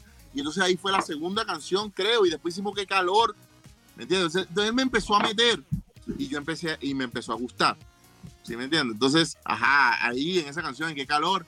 Entonces, ¿por qué decía, bro? Es que tú tienes algo, es que tú tienes como esa malosidad, como el, el pitbull, el pitbull. Bueno, yo voy a decir la frase que él dice, yo no la creo nada, No, porque no, pero él dice, no, no, no, yo te voy a hacer el pipu de los jotos. Y yo, bro, no lo trates así, bro.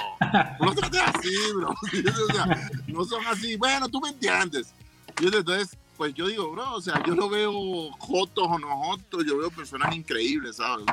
sí. Yo estoy claro en mi sexualidad y creo que más bien es una, es una interconexión que tenemos como... Es que, ¿sabes? Tendríamos que estar en, tema espiritual. La verdad es que en otra vida yo estoy claro que no esta vida pasada, pero un par de vidas atrás yo fui mujer. Entonces por eso tengo conexión con mi lado femenino. Y no solamente yo, muchos de los que están ahí en casita humildemente fueron otro sexo. ¿Por qué reencarnamos en diferentes experiencias? Para poder saber que todos somos uno mismo. ¿Sí me entiendes? Entonces, por eso tú no debes juzgar, porque en lo que juzgas podrías terminar requiriendo reencarnar. ¿Sí? Para, que, para que aprendas, punto. Entonces, la verdad es que yo he hecho las paces, digo, no tenía ninguna guerra, pero es una expresión. Se ha hecho las paces con mi lado femenino. Y de hecho, tú me ves cuando estás haciendo una canción, yo no sé, que te tomas loca. Así, nos ponemos, uh, ah, porque es mi lado femenino y me encanta. Y eso no me mitiga para nada. Ah, entonces lo que te decía de, de, ¿cómo se llama? La de Rufián. Bro, algo que yo quiero es que aun cuando yo no tenga prejuicios, sí, hay prejuicios allá afuera. Entonces yo quería una rola que uniera estos dos universos porque no existe tal división, bro. ¿Me entiendes? Como música gay o música no gay.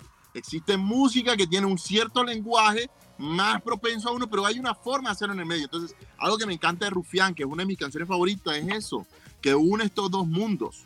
¿Sí me explico? O sea, ¿para qué? Para que coexistan y dejemos de estar criticando. De hecho, yo tengo una idea que estoy empezando a desarrollar que se llama el Nike Fest, que quiero empezar a ver cómo hacerlo, que es presentarme con mis canciones, cerrar y tener varios artistas, porque como produzco a varios artistas que se vayan presentando todo el día, Evidentemente tenemos que esperar que se acabe la pandemia, pero en el XFest que estamos buscando patrocinio, así que si quieres unirte a nuestro patrocinio, escríbeme en Instagram.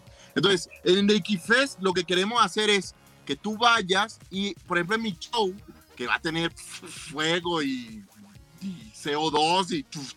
Entonces, es que comencemos con música, tocamos trap y de repente va a haber una sección de voguing. ¡Pam! Y una batalla de voguing, bro. ¿Sí? O sea, y que no sea, o sea, que hayan bugas y mujeres y gays y lesbianas y todo lo que quieran, bro, me vale verga, lo que tú seas, ¿me digo? Que lo que quiero es que haya diversidad y que haya una batalla y que haya un contendiente y que otros ganen. Y en el Inter como que las canciones de trap hayan por detrás baile como de voguing, porque me encanta el voguing. En una de esas meto una pasarela y hago un concurso de dos drags, ¿sí me entiendes? O sea, drag queen contra drag king, drag king. I don't know, bro. ¿Sí entiendes? O sea, este, Bio Kings, Bio Kings. Entonces, lo único que sé es que yo como espectador heterosexual me di cuenta que hay un mundo, claro, ya sé de dónde viene esto, bro, de mi padre. Bro, yo lidié desde pequeño, bueno, no lidié, yo más bien tuve experiencia con gente LGBT, ¿sí? desde pequeño y me trataban increíble, bro. Entonces yo para mí no era como que, ay sí, o sea, un miedo, un terror, ¿no? Como la gente a veces expresa. Eh, que creo que es un error, sino más bien era como que, brother, o sea, esta persona es increíble, my friend, ¿sí? o sea, ¿por qué coño madre lo tratan así? ¿Sí O sea, entonces para mí siempre fue esa experiencia y es lo que quisiera como que comunicar, ¿sabes? O sea, que en un show buga, que yo no veo tal cosa, pero en un show puedas meter de todo y sea normal. Que creo todo que está logrando Lil Nas con su apertura, ¿sabes? O sea, Lil Nas, creo que lo están logrando muchos artistas, entonces vaya, estamos haciendo algo revolucionario, creo yo, y a lo mejor no nos damos cuenta, pero va a tardar un tiempito en que, en que la gente se dé cuenta. No lo sé. definitivamente, pero ¿y en qué momento ahora sí te convertiste ahora sí que el productor principal de este proyecto que a la gente le encanta, que la gente busca, donde ya no va a haber, nadie más va a tocar mano, nadie más va a meter mano a las canciones de la más draga más que tú? Bueno, te voy a ser sincero, eso no es del todo cierto y de hecho creo que en esta, en esta temporada hay una canción de otro productor. Yo creo que es bueno, ¿sí me entiendes? O sea, que haya diversidad, ¿sabes? O sea, yo no, yo no, creo que... Eh, yo sé lo que ofrezco, ya va, que tengo 10% de batería, pero estamos bien. Yo sé lo que ofrezco, pero también creo que es importante que haya más gente haciendo música porque esto es un movimiento, esto no es un asunto de Neiko. ¿Sí me entiendes? O sea, y en, algún momento Bruno también tuvo que agarrar y hacer partícipe a otras personas porque si no el proyecto se les caía. Entonces, vaya, yo no me siento, o sea, hasta ahora he creado casi toda la música, si no es que toda. Sí, creo que en esta temporada va a haber otro productor que estamos orgullosos de que se integra a las filas. ¿Sí? O sea, creo que se llama El Morenito, si me explico, así le dicen de apodo. Este, pero yo no, yo no tengo como que este ego de que, ah, tiene que ser mío, brother. ¿Sí O sea, creo que así como hay diversidad sexual, también hay, o de preferencias, hay diversidad musical. ¿Sí O sea, tiene que haberlo.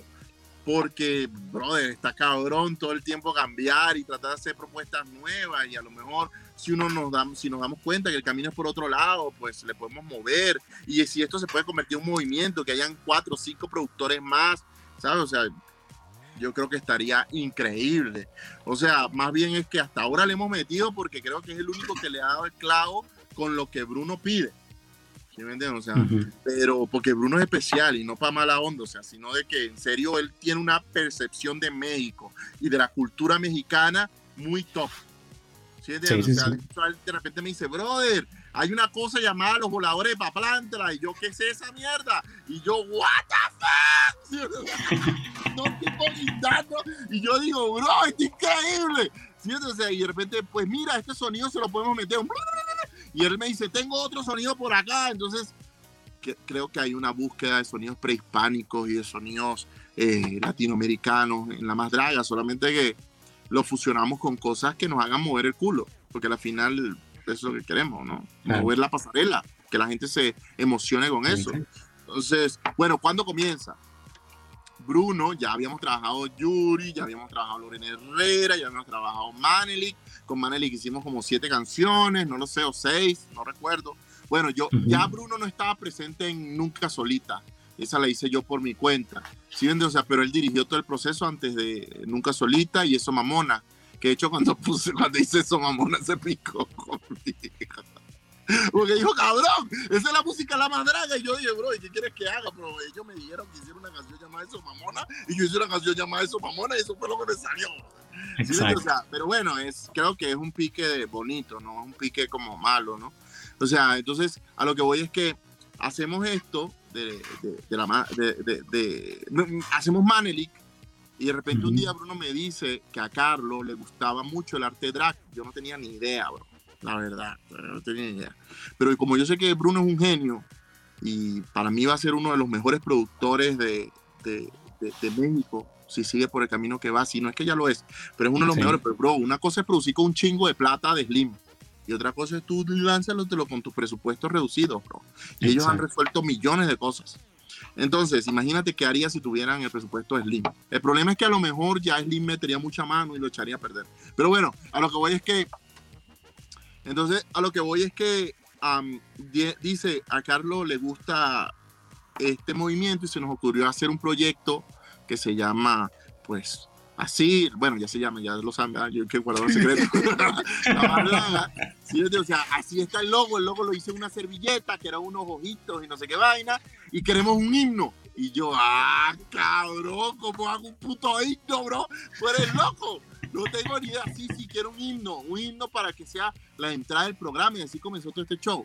Entonces me dice, no sé, el programa se llama La Más Draga. No recuerdo quién sugirió La Más, ah, porque yo había eso, más, la más, la más, la más, la más, lo hice en el Huachuquey, porque a veces lanzo Huachuquey con palabras en español, y no sé si él me lo había sugerido o yo, eso vale verga, porque él es compositor igual que yo, sí, o sea, de la canción, pero me refiero a que realmente, pues, yo le dije, bro, me encanta lo de Soy la Más, ¿sí? Ah, no, creo que me había dicho que tenía un segmento que iba a ser Soy la Más, algo así, dije, bro, eso está perro, o algo así, no sé, entonces hicimos Soy la Más, y la hicimos con Lorena Herrera. Entonces después de ahí me pide, ajá, de Soy la Más. Y creo que esa canción nos quedó increíble. Eh, ya iba a decir otra estupidez, porque hicimos otra versión por ahí que la canta la más draga. Sí, sí, sí. Pero bueno, a lo que voy es que soy la más, luego me pide más canciones y me dice, bro, ¿qué queremos que hacer algo como para pasar el Y ahí fue cuando me empezó a interesar el voguing. Y entonces empecé a decir, bro, el boogie se puede mezclar como con algo. Pero fíjate que, que Posa que Posa fue una canción que hicimos realmente para Yuri, ¿no? Sí, la hicimos porque Yuri quería volver a tenerla. Pero el coro era diferente, era más aseñorado. Entonces yo estaba grabando y Bruno me dice, bro, vamos a hacer que Yari lo cante. Yo sé que tú puedes hacer que Yari cante. Y le digo, bueno, si ella tiene pasión por cantar, la encontramos. Entonces la probé y la chama tenía como un acentito ahí interesante y le dije, mm, como que sí te puedo dirigir.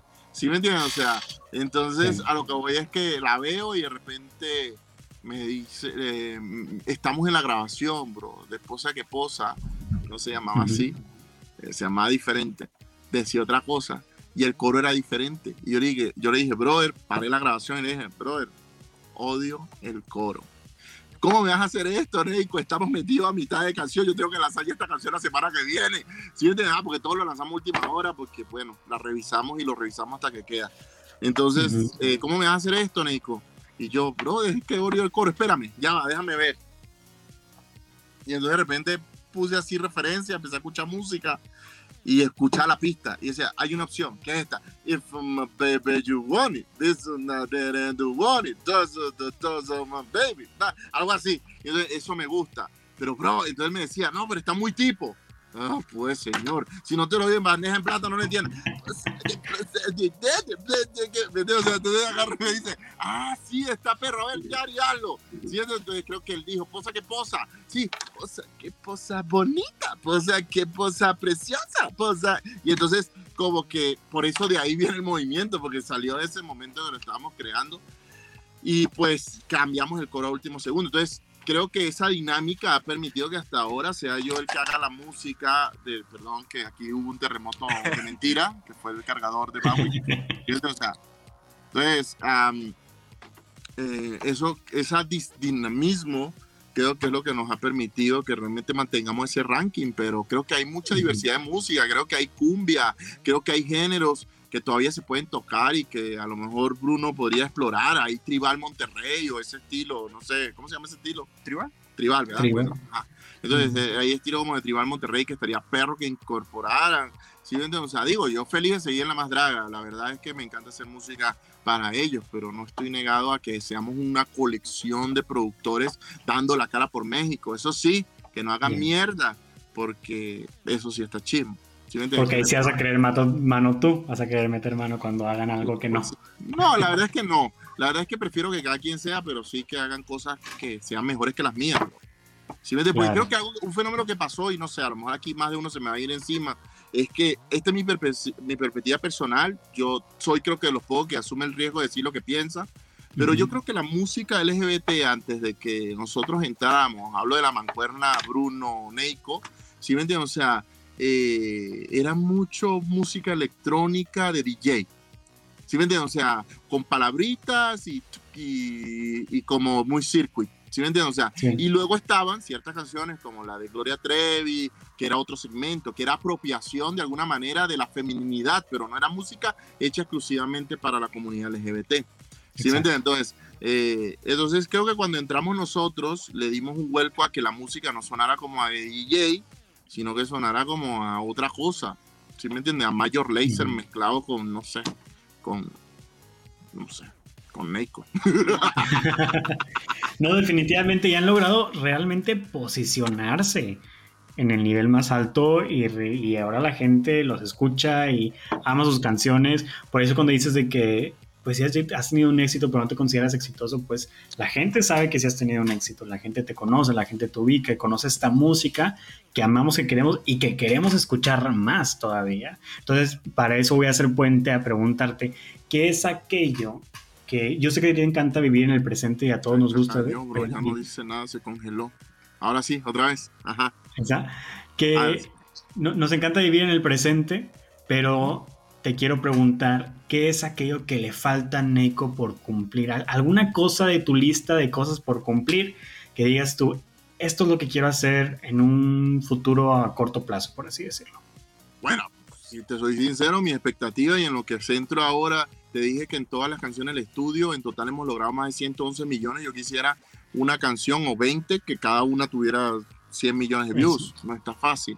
La verdad es la que la gente no sabe, pero estos productos independientes no valen igual que estos productos que tienen dinero detrás muchísimo, con intereses complicados, vamos a llamarlo así.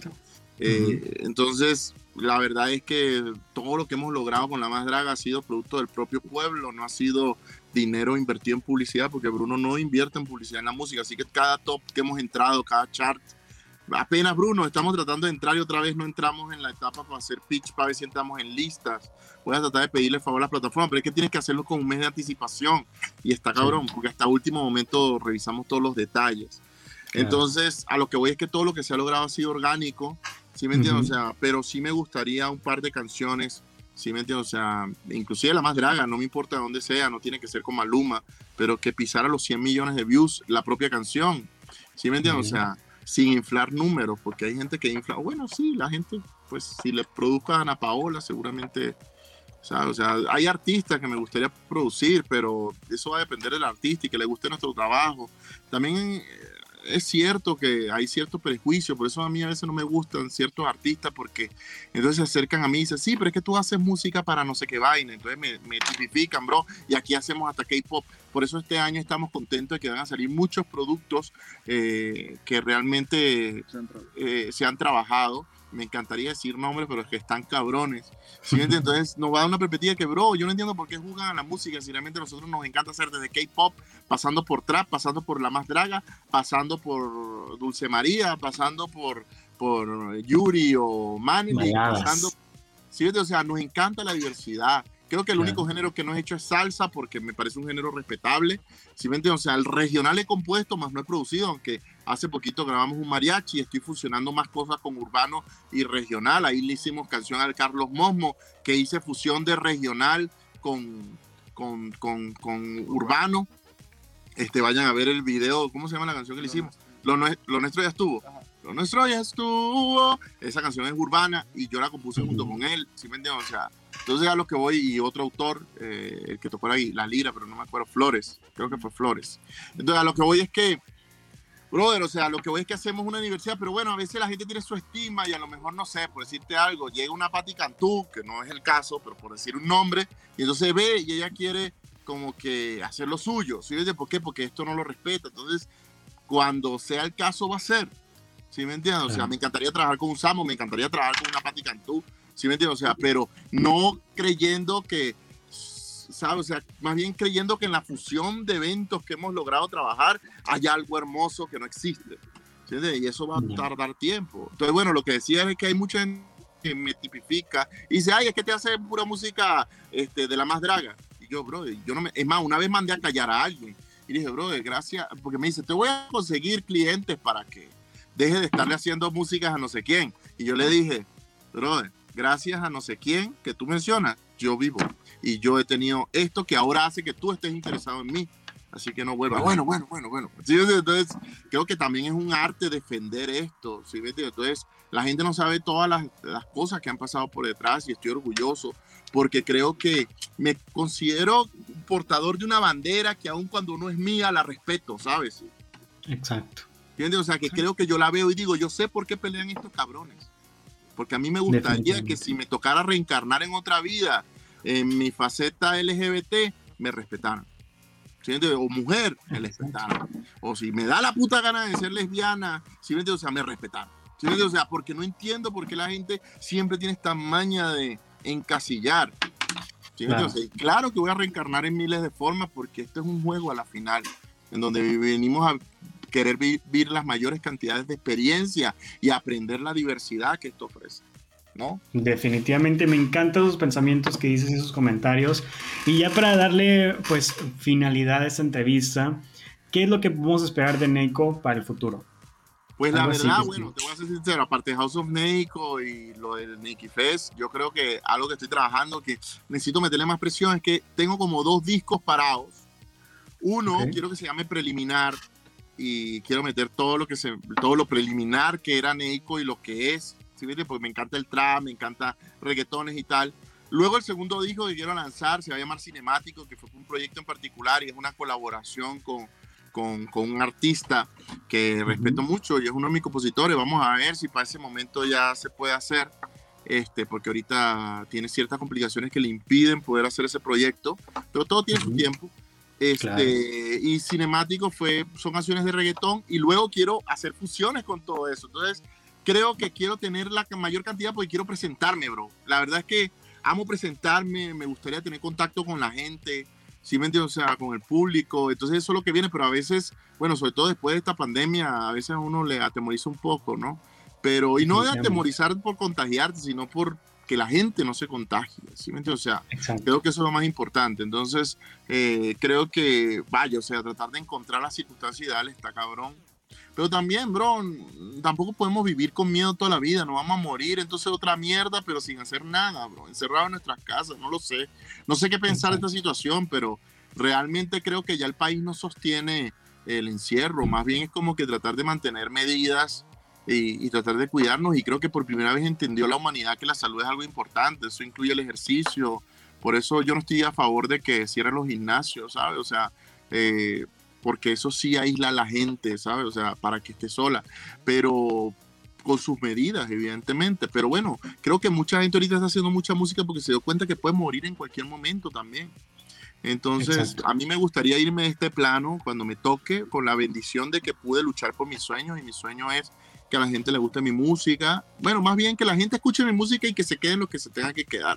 Los que no, que se vayan. Eso que sigan escuchando a Maluma. ¿Sí O sea, que la disfruten. Me encanta, Maluma, pero, pero a lo que voy es que yo también tengo un panorama y quiero ofrecer algo. Y, vaya, a veces, a veces me siento imposibilitado porque a veces veo que el mercado ha sido cada vez más reducido a más cosas que cada vez dicen, no manches, o sea, si no hago una canción así, entonces no funciona. Entonces entro en el dilema del artista. Y yo con mi disco preliminar lo que intenté fue hacer lo que a mí me gusta, combinado un poco con lo comercial, porque tampoco me puedo contradecir como con productor, pues yo hago música comercial. A mí no me gusta hacer música basura, ni me gusta hacer música que no le guste a nadie. O sea, me gusta mantener ese punto medio en donde somos comerciales, pero suena. pero por ejemplo, hicimos una baladita ahorita con Luis Lauro que suena de Weekend. Te aseguro que va a funcionar menos que un reggaetón que acabamos de hacer hace rato, ¿sí? como la video para mí o Nasty que la podrán criticar lo que sea, pero está teniendo más reproducciones. Y a mí me encantaría que la gente que le gusta la balada, pues apoye la balada de Luis Lauro, ¿me entiendes? O sea, que entienda que, y lo mismo con mi trap, ¿sí me entiendes? O sea, yo estoy haciendo trap, ahorita si quieres darte una escucha por, por mi canal, estoy lanzando parte de los temas solo en YouTube que van a pertenecer al disco preliminar.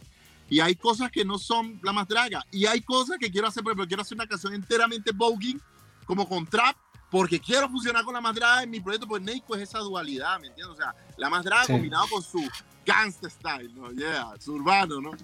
Entonces, creo que va un poco por ahí.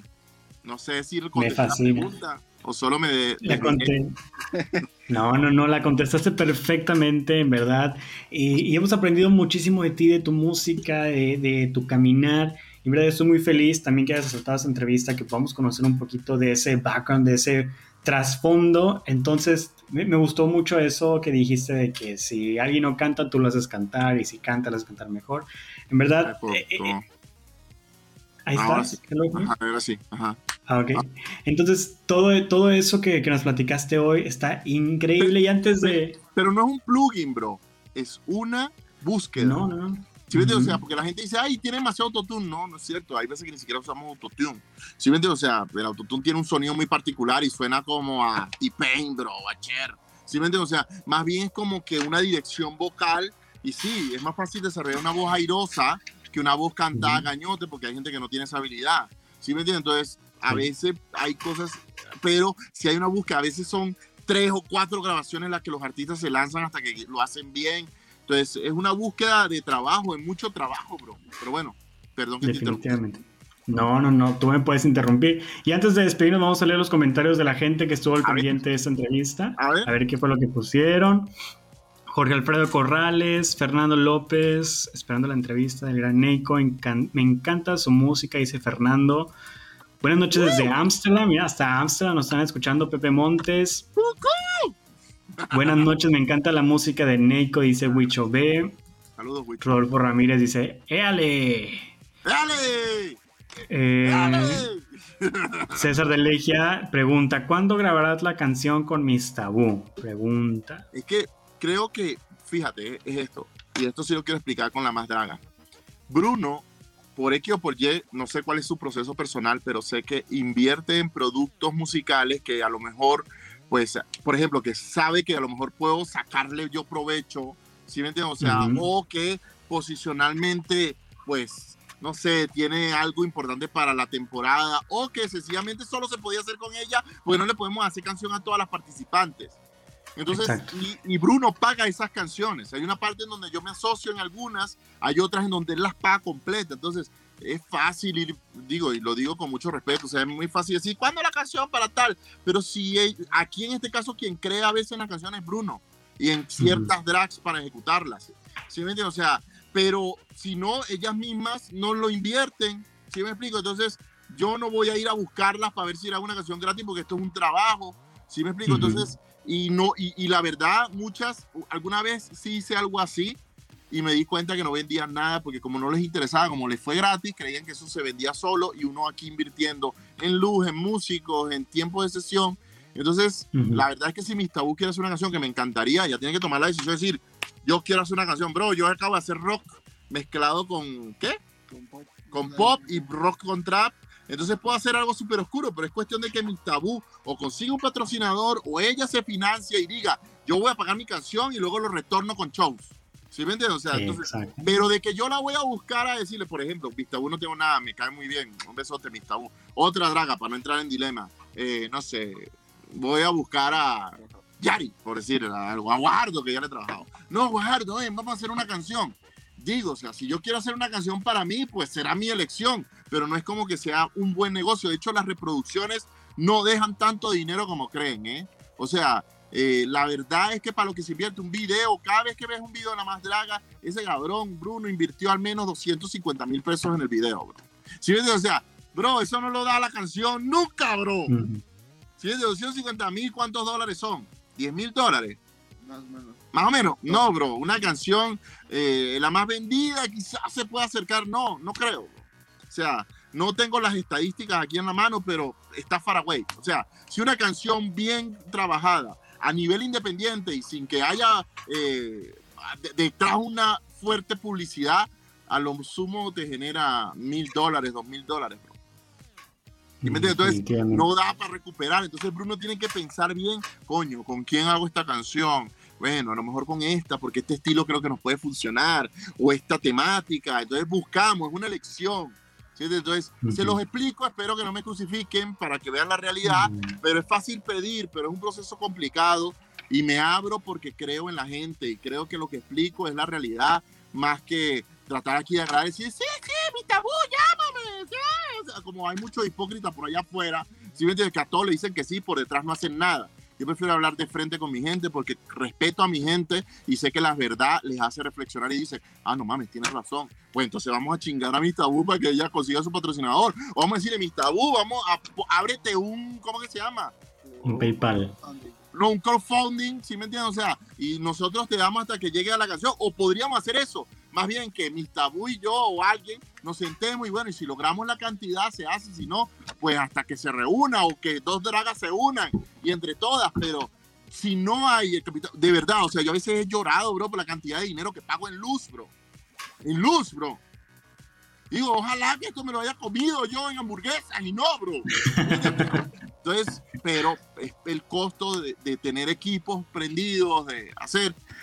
Entonces, y eso, y eso no tiene nada que ver con el hecho de que a veces el otro día se nos fundió un micrófono, bro, y creo que el bulbo nos, el repuesto del bulbo más el trabajo y todo, 2.500 pesos. Y es un mantenimiento general. ¿Sí me sea, y no se nos había fundido, solamente era que ya el sonido estaba opaco. Entonces es caro, bro. Hacer cosas cabronas es cara. ¿Sí me Definitivamente. A ver, sigamos. Pero cualquier persona que quiera hacer una canción, mire, que tenga el capital y se va Pero podemos hacer un crowdfunding. Si ellas quisieran, realmente me dijeran, oye, Neiko, voy a hacer un crowdfunding, ¿te me apoya? ¿Tú crees que yo le diría que no?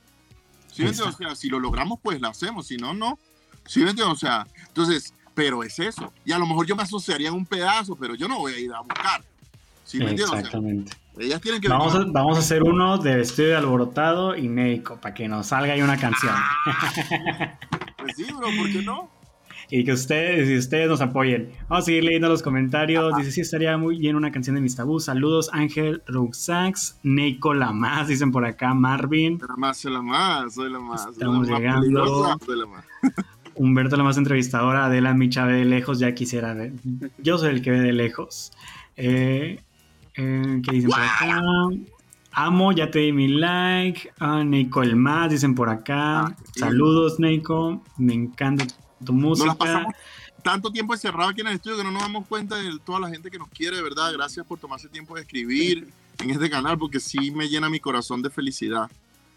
Definitivamente te digo, tú tienes, tienes acá los seguidores que te amamos. Mi Daniel Bernal, te amo un chorro. Este, y en verdad yo estoy muy feliz de que te hayas tomado el tiempo de platicar conmigo, de, decirnos esta historia detrás de Nico. Yo sé que falta un montón más de conocerte y faltan más historias y obviamente en algún momento nos gustaría volver a tenerte aquí. ¿Qué, qué vas a decir? Y por favor, no me juzguen si digo algo que no es políticamente correcto. Me encantaría seguir siendo así. ¿Sí me entienden? O sea, creo que este medio está lleno de gente, como dije, que por adaptarse a un marco no habla la neta, bro. Y a mí me gustaría que la gente que se quede conmigo sea gente que le guste escuchar la neta, no de que, ay, hay que decir esto, ahora hay que sumarse a esto. Yo nunca me he sumado a una ola. ¿Sí me entiendes? O sea, soy una persona pensante y quiero que mi gente sea pensante, quiero que tú seas pensante.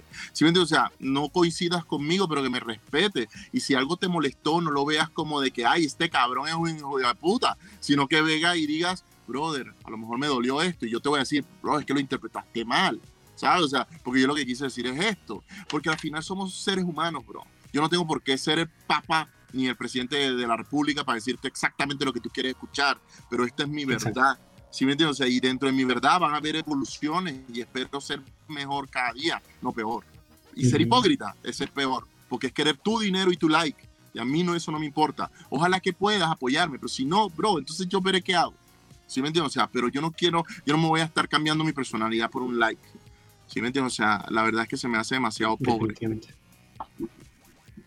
Sí, sí, sí, no, entendemos perfectamente. Y me encanta porque la, No, no, no, no, no. Y el público decide alborotado, mi gente no es nada juzgona, no es criticona. Entonces, aquí tú puedes decir lo, que tu mente diga y cada quien está en derecho a. Yo creo que en general soy respetuoso. Yo creo sí, no, y todo va de eso, todo va del respeto. Exactamente. Y ya la última pregunta que yo sé que la gente se muere por saber qué podemos esperar de la música de la Más 4. Escuchamos una cosita de nada de una canción, sin decir spoilers, sin dar exclusivas. ¿Qué podemos esperar en general?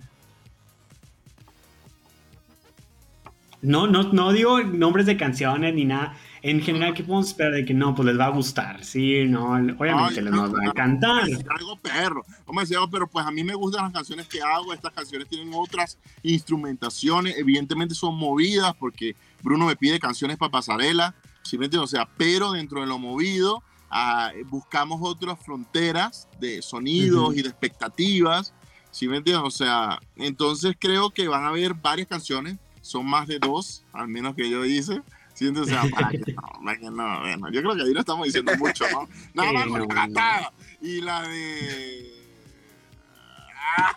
ya no podemos decir. Fíjate, son más de dos, o sea, entonces tenemos grande trabajo ahí. Este, eh, ¿qué más?